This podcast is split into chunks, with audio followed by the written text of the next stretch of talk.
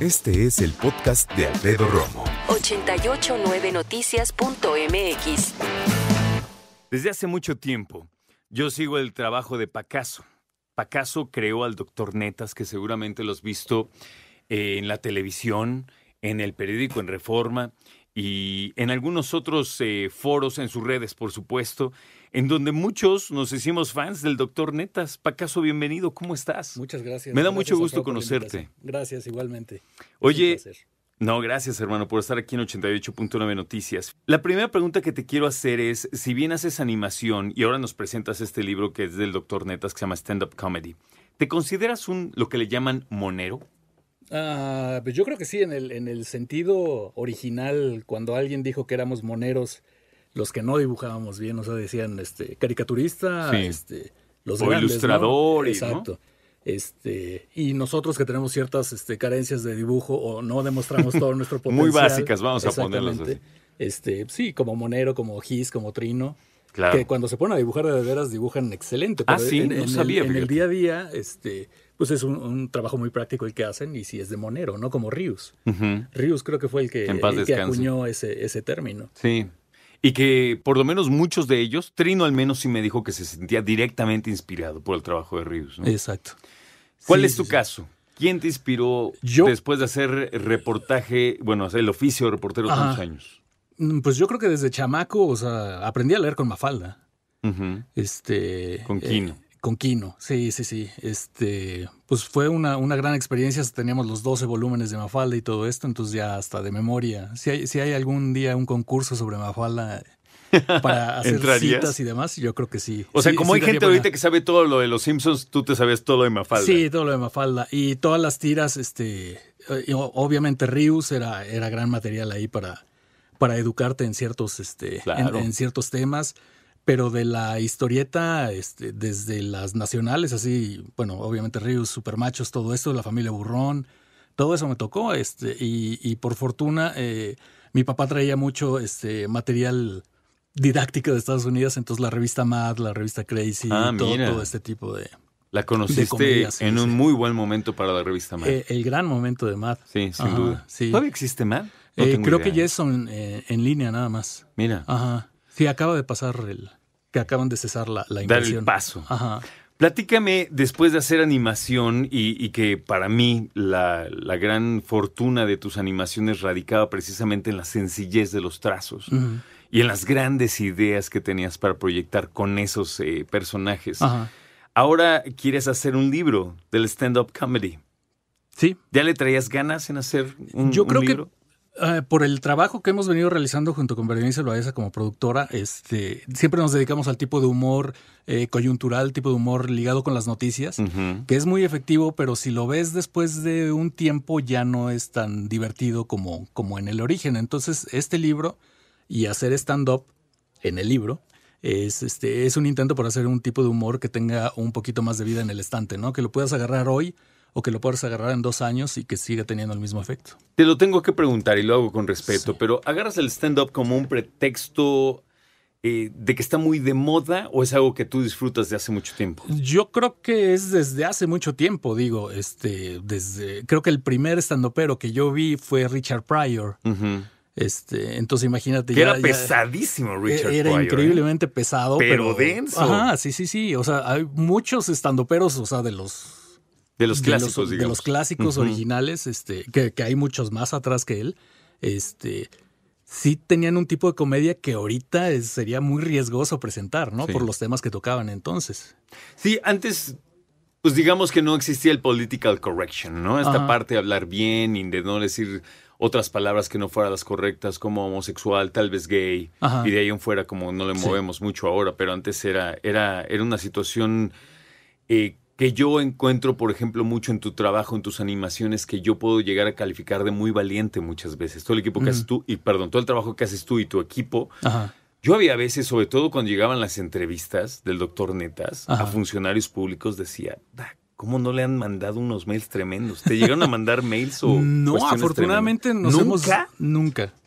O sea, como que nos hemos mantenido bastante alejados y, y yo creo que el, el- parte del problema de quienes hacen crítica es que después se quieren codear con la misma gente que están criticando Entonces yo creo que pierdes un poquito de, de, de objetividad y todo esto. Entonces como nosotros nos hemos mantenido como en una isla, este, nos alimentamos de toda la información que llega, pero sí nos han llegado rumores de alguna queja o algo así, pero directamente no, no, no tuvimos nunca problema con eso. Qué interesante, porque yo lo, lo que lo que yo llegaba a ver eh, trabajando en las noticias, ¿eh? Sí. para mí me escandalizaba no lo que decían, sino cómo lo decían en términos de decir, no manches, no se la van a acabar. Ajá. O sea, sí me preocupaba, tal vez un nivel de colegas, me explico. Ajá. Decía, qué difícil. Qué difícil que el doctor Netas traiga y llame, ¿no? Digamos, Ajá. a entrevista a personajes de ese calibre de la política mexicana, les ponga una regañada de ese Ajá. tamaño, ¿no? Y no le digan nada. No, yo, yo creo que hasta la- las personas este, que son objeto de esa crítica, yo creo que hasta ellos mismos se dan cuenta que sería ridículo quejarse de un cartón, ¿no? O de una caricatura. O bueno, no lo ven así, pues dicen alguien lo hace, por supuesto, Exacto, ¿no? Ajá. Pero afortunadamente nunca llegó. Este, a lo mejor este, tienen mi dirección equivocada y hay una casa que están llegando. Pues es una falsa. Pacaso ya nos decía cómo su adolescencia, su infancia fue nutrida por diferentes eh, cómics y diferentes moneros, vamos a ponerlo así, de México y de Estados Unidos. Y ahora saca este proyecto que es el Doctor Neta Stand Up Comic y que es el volumen uno apenas, Pacaso. ¿Cómo se te ocurrió una idea? Platícame de esto. Eh, bueno, en esta búsqueda de un tipo de humor más universal, eh, eh, decidí escribir un stand-up. La, la, no sabía qué iba a hacer con el stand-up una vez terminado, si, si lo iba a vender a alguien o a, a dar a alguien que ya estuviera haciendo stand-up o lo iba a presentar yo. Entonces, cuando decidí que no se lo iba a dar a nadie, eh, dije, no, pues las siguientes los, lo presento yo, tal cual en un escenario, este, pero como cualquier estando pero sabe, tienes que agarrar foritos, foritos, este, foros pequeños, pequeños, y ir haciendo nombre para ir agarrando más, este, Sí. y es una cosa que no tenía ni energía ni tiempo para, para hacer, ¿no? Si tienes 20 años, pues está, está muy padre, pero ahorita no. Entonces después dije, si, si escribo eh, medio dibujo y medio animo, a lo mejor lo puedo hacer animado.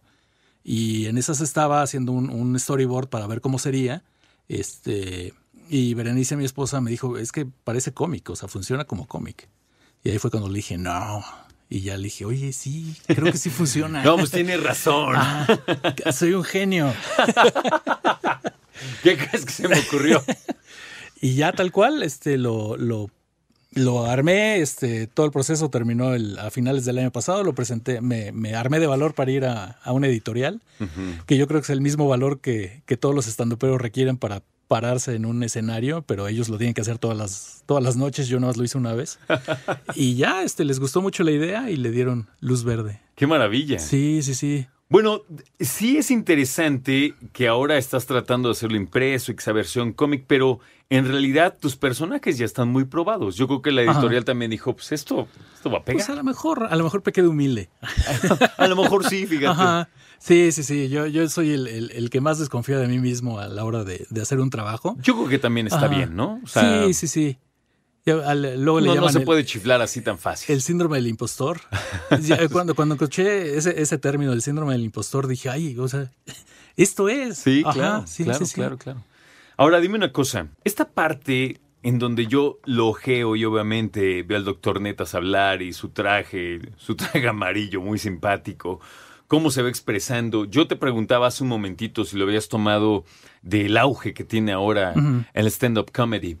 Pero al momento de hacer un personaje y hacerlo como, como cómic, ¿Cuánto te tardaste en escribir cada, digamos, este volumen uno? ¿Fue, ¿Fue un reto difícil, aunque ya tuvieras el personaje, la idea? ¿Fue difícil? No creo que fuera difícil porque la, la, la forma en que decidí abordarlo fue empezar a anotar todas las ideas que se, todas las observaciones que vas haciendo eh, con humor durante el día.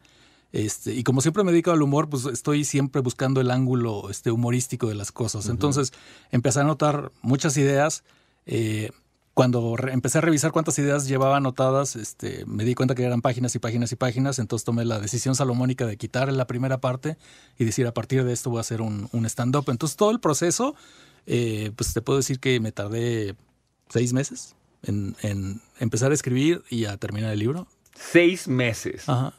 Con todos los demás proyectos que tiene, te echaste nada seis meses. Y, y, lo bonito de este libro es que siempre lo tomé como un hobby. O sea, cuando se, este, cuando empezaba a bosquejar o cuando a diagramar, entintar, colorear y todo esto, cuando se sentía como chamba, lo dejaba y, lo volví a tomar porque siempre disfruté mucho el proceso, estuvo muy divertido hacerlo. O sea, este gran proyecto fue tu hobby nada más. Fue como cuando tenga tiempo y ganas. Sí, sí, sí. Y cuando lo terminé dije, bueno, ¿y qué hago? ¿Voy a la editorial o lo guardo con otros 220 proyectos que tengo ahí, no? Ajá. Pero ya, este, afortunadamente decidí qué bueno. Hace un momentito decías, soy humorista, ¿no? Te dedicas a eso. ¿Qué tipo de humor tienes, Pacaso? Una cosa es todos los proyectos que haces. Tú como persona, tú, tú, tú. ¿Cómo eres?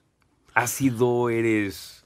Eh, Yo creo que me puedo reír de todo y soy de las personas que están convencidas que no hay un tema prohibido para el humor, siempre y cuando sea abordado de forma efectiva. Si, si, el, si abordas un, tema difícil, digamos una enfermedad o cualquier cosa de estas, si, si al contar algo sobre ese tema el gozo es mayor que el dolor, ya le hiciste. Pero si, si fallaste y causas más este, escosor que, que risa, este, hay que tener talento para poder abordar todos los temas. ¿Te ha tocado que te escriben, te digan, aquí sí te pasaste de lanza, hermano? Hay unos que me dicen, este, te pasaste de lanza, pero está muy chistoso. pero te lo dicen riendo. Exactamente, sí, sí, sí. Principalmente en redes sociales, este, y es lo que pasa, que ahorita todos tenemos micrófonos. O sea, por ejemplo, antes este, podíamos contar chistes de... A mí me tocó el temblor del 85 y hubo una... sí, sí, una serie de chistes. Sí, sí, muchísimos. muchísimos chistes sobre Guadalajara cuando explotó aquello. Todo. Había muchos San chistes. Juanico incluso. Ajá. Pero lo que pasa es que se lo contábamos a nuestros amigos, sabíamos a quiénes contárselo. Y ahorita publicas algo en redes sociales y lo ve, se lo estás gritando a 100 millones de personas. Entonces, obviamente, va a haber un ofendido. Última pregunta. ¿Tienes todavía un tema que tú digas, este no lo he tocado, me da cosita? Mm. Digamos, no sé, cuestiones controversiales del aborto, homosexualidad, ese tipo de cosas. Mm, no, yo creo que si no he tocado un tema es porque no he encontrado la forma de hacerlo, pero no es por no querer tomarlo. Escucha a Alfredo Romo donde quieras, cuando quieras. El podcast de Alfredo Romo en 889noticias.mx.